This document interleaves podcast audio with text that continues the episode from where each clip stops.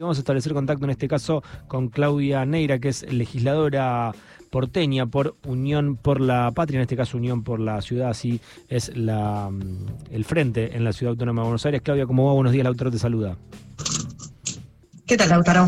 Bien, Claudia, bueno, buenos días. ¿Cómo, cómo encara en este caso eh, este segundo tramo Em, Unión por, por, la Ciudad, el espacio de Unión por la Patria, eh, la, la, campaña después de, los resultados pasado, de las pasadas elecciones paso? Bueno, nosotros tenemos dos campañas, pero en definitiva se, se está debatiendo lo mismo, ¿no? Por un lado, nosotros estamos con, con Santoro,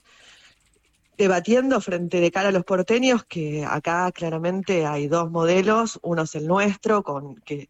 con Santoro, con, Matías Lames, con Paula Penaca. Venimos eh, construyendo hace muchos años algo que creemos que tiene que ser una alternativa a estos 16 años de macrismo y, que es claro, ¿no? Es terminar con, todos estos negocios de todos estos años, poner en el centro a las personas y, finalmente eh, generar que haya una alternativa real para la gente. Y por el otro lado tenés a Jorge Macri, mm. que en definitiva no solo es más de lo mismo, sino que es el primo de. Así que, bueno, creo que está bastante claro, ¿no? Eh, Claudia, ¿cómo tomaste lo que dijo, por ejemplo, eh, Storani, em, que, no, que no va a votar a Jorge Macri? ¿Crees que hay una posibilidad ahí de captar eh, un voto más vinculado con, con, el radicalismo, con los que no están conformes con esta ala dura del PRO? Sí, yo creo que totalmente, porque a ver, la reta durante estos años, para poder construir esta mayoría que pide la ciudad, que es 50 más 1, eh, fue ampliando sistemáticamente a distintos sectores que en general sus votantes muchas veces no tienen que ver con este, con este modelo que ha ido durante estos años haciendo una ciudad más desigual, eh, generando lo que hoy vemos en los barrios, que es que se ha ido destruyendo la identidad de, los, de los propios barrios con un código urbanístico que puso en el centro los negocios de unos pocos y hoy la gente no quiere vivir más así y incluso gente que históricamente ha votado el macrismo está recontrarta de que le construyan una, una, torre al lado en cualquier barrio que está pensado para vivir eh, tranquilos, en casas, etcétera. Eh, una ciudad que, en muchos aspectos la verdad que se ha vuelto invivible y, yo creo que eh, toda esa, esa, gente que históricamente ha votado por ahí al radicalismo, al socialismo, eh, que incluso ha venido de un, de un PRO que por ahí lo que pensaba era en una supuesta eficiencia, en que las cosas sean mejor, en que se vea linda la ciudad, ¿no? Que siempre se dijo mucho eso y hoy ni siquiera pasa eso, ni siquiera el maquillaje. Eh, yo creo que toda esa gente hoy está viendo en Leandro una, una posibilidad de tener un manejo más eficiente de la ciudad, de tener una ciudad más igual, de que se termine el negocio inmobiliario. Y, la verdad es que creo que más allá de lo que hagan los dirigentes, que ojalá que también, ¿no? Porque aparte nosotros charlamos, conversamos cotidianamente, incluso en la legislatura, con muchos eh, diputados, dirigentes, que, con los cuales en las cosas concretas podemos coincidir. Eh, que están viendo algunas cuestiones que hay que modificar eh, y, que, y que no creo que se sientan interpelados por una persona como Jorge Macri, que lo que plantea es más desigualdad, más sectarismo, más pro, ¿no? Cada vez mm. más pro eh, y, tomar menos las, las reivindicaciones de la gente que, que, vive y patea la ciudad cotidianamente. Bueno, de hecho hay mucho enojo por parte de eh, la UCR que está más vinculada a, Martín Lustó por decisiones que ha tomado Jorge Macri en las últimas horas, como la designación de su vice em, jefa de gobierno, candidata. Y eh, también ayer escuchábamos eh, a un joven de eh, la Juventud Radical porteña, Agustín Rombolá, poniendo en duda su apoyo a, a Bullrich. Em, ¿Crees que, se abre ahí una posibilidad? Te lo preguntaba anteriormente, pero eh, también te quería sumar este caso de eh, la juventud radical porteña y, crees que eh, se va a poder obtener un poco de, ese votante, que del voto de ese votante que, no está tan conforme con esta decisión de, de Jorge Macri en cuanto a la plataforma política que vos le decías es pro pura? Mira, yo lo que creo es que hoy tenemos un, un, mapa político de la ciudad que está completamente modificado a partir de la última elección y del mm. cimbronazo que es en la sociedad eh, ver que una expresión como, como y todo lo que expresa Milei, no más, más allá de Milei, porque me parece que no hay que hacer, eh, me parece que hoy ha movido eh, el, mapa político más que el mapa electoral. Y en ese sentido empieza a haber una decisión en la gente y en los dirigentes también, decir, bueno, ¿de qué lado estoy, no? ¿Para qué lado voy? Y, creo que hay una gran responsabilidad nuestra de poder mostrar que eh, nosotros estamos entendiendo lo que está pasando, eh, de no subestimar tampoco lo que, lo que pasa con la gente que no nos vota, porque me parece que ahí hay mucho para leer, mucho para tomar, para acusar recibo y para entender también lo que, lo que están diciendo, ¿no? Lo que está pasando. Y, desde ese lugar, eh, sí, eh, abrir también, y creo que es parte de nuestra responsabilidad, hay cosas que también no hemos hecho,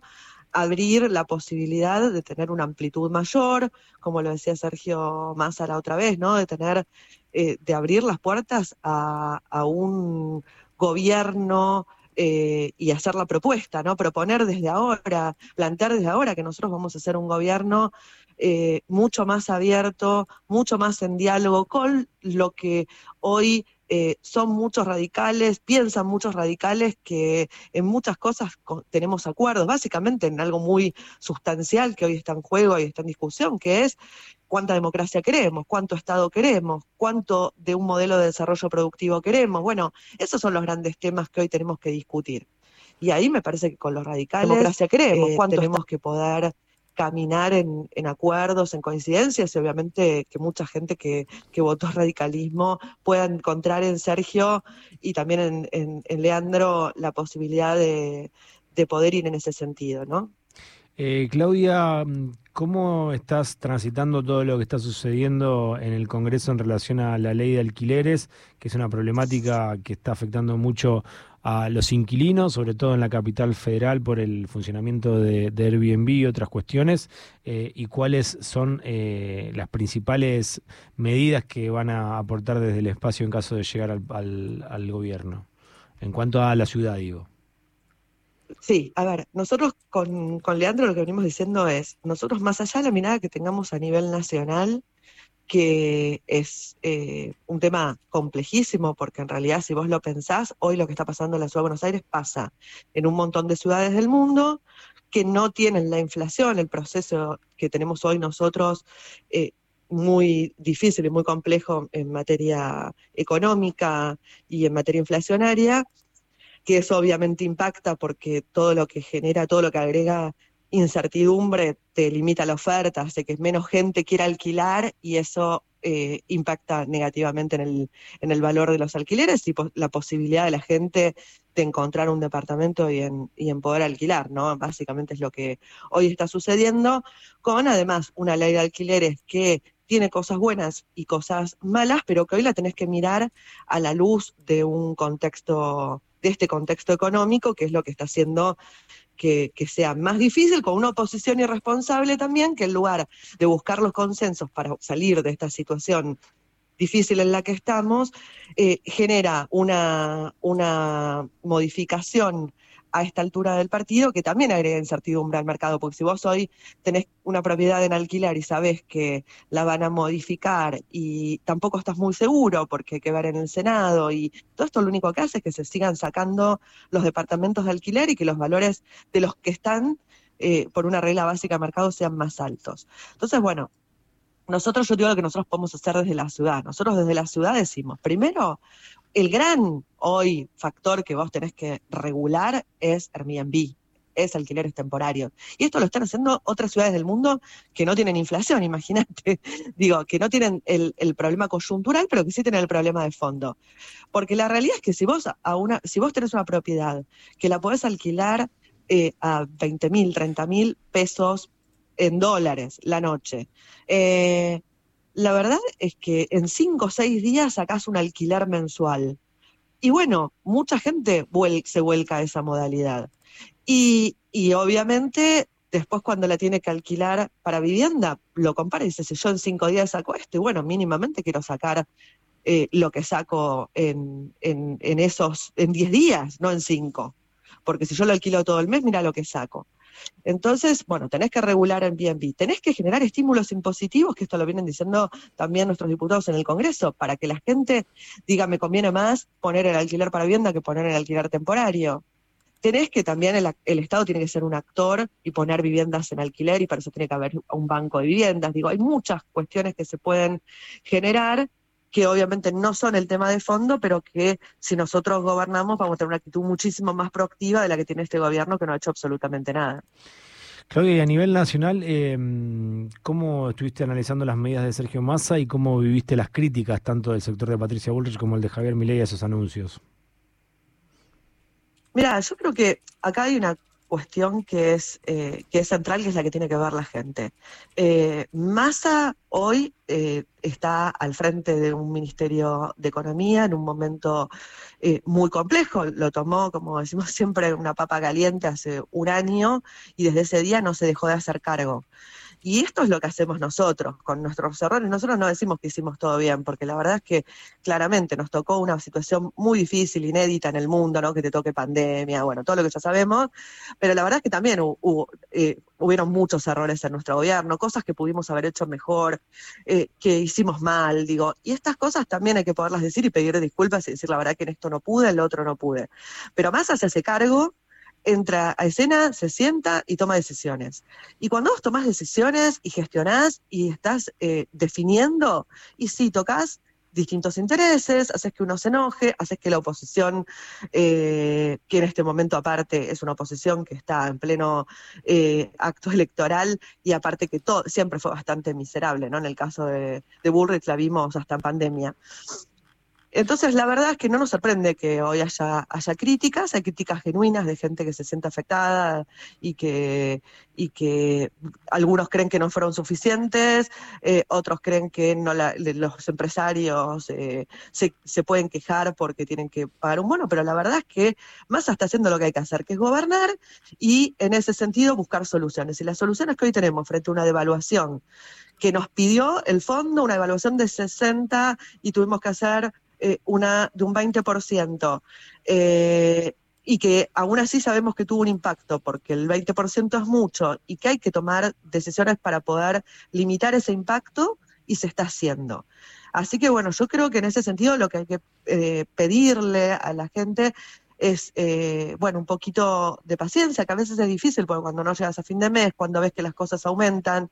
pero ver que se están tomando decisiones y que no es solo, como a veces se dice, eh, un bono, no, porque además de un bono, se están haciendo acuerdos de precios, que cuando vas al supermercado los ves, cuando vas a los negocios de cercanía cuesta más, pero en el supermercado ves esos acuerdos de precios. Ojalá se puedan trasladar a los negocios de cercanía, pero hoy se está haciendo mucho para cuidar el bolsillo y para intentar frenar eh, el aumento y que por lo menos se pueda ir a buscar los alimentos a un precio eh, menor en los supermercados. Vos fíjate, mira, el otro día me decía un, un chico de un barrio, me dice, pero fíjate, el azúcar está a 1.300 pesos. Y yo le digo,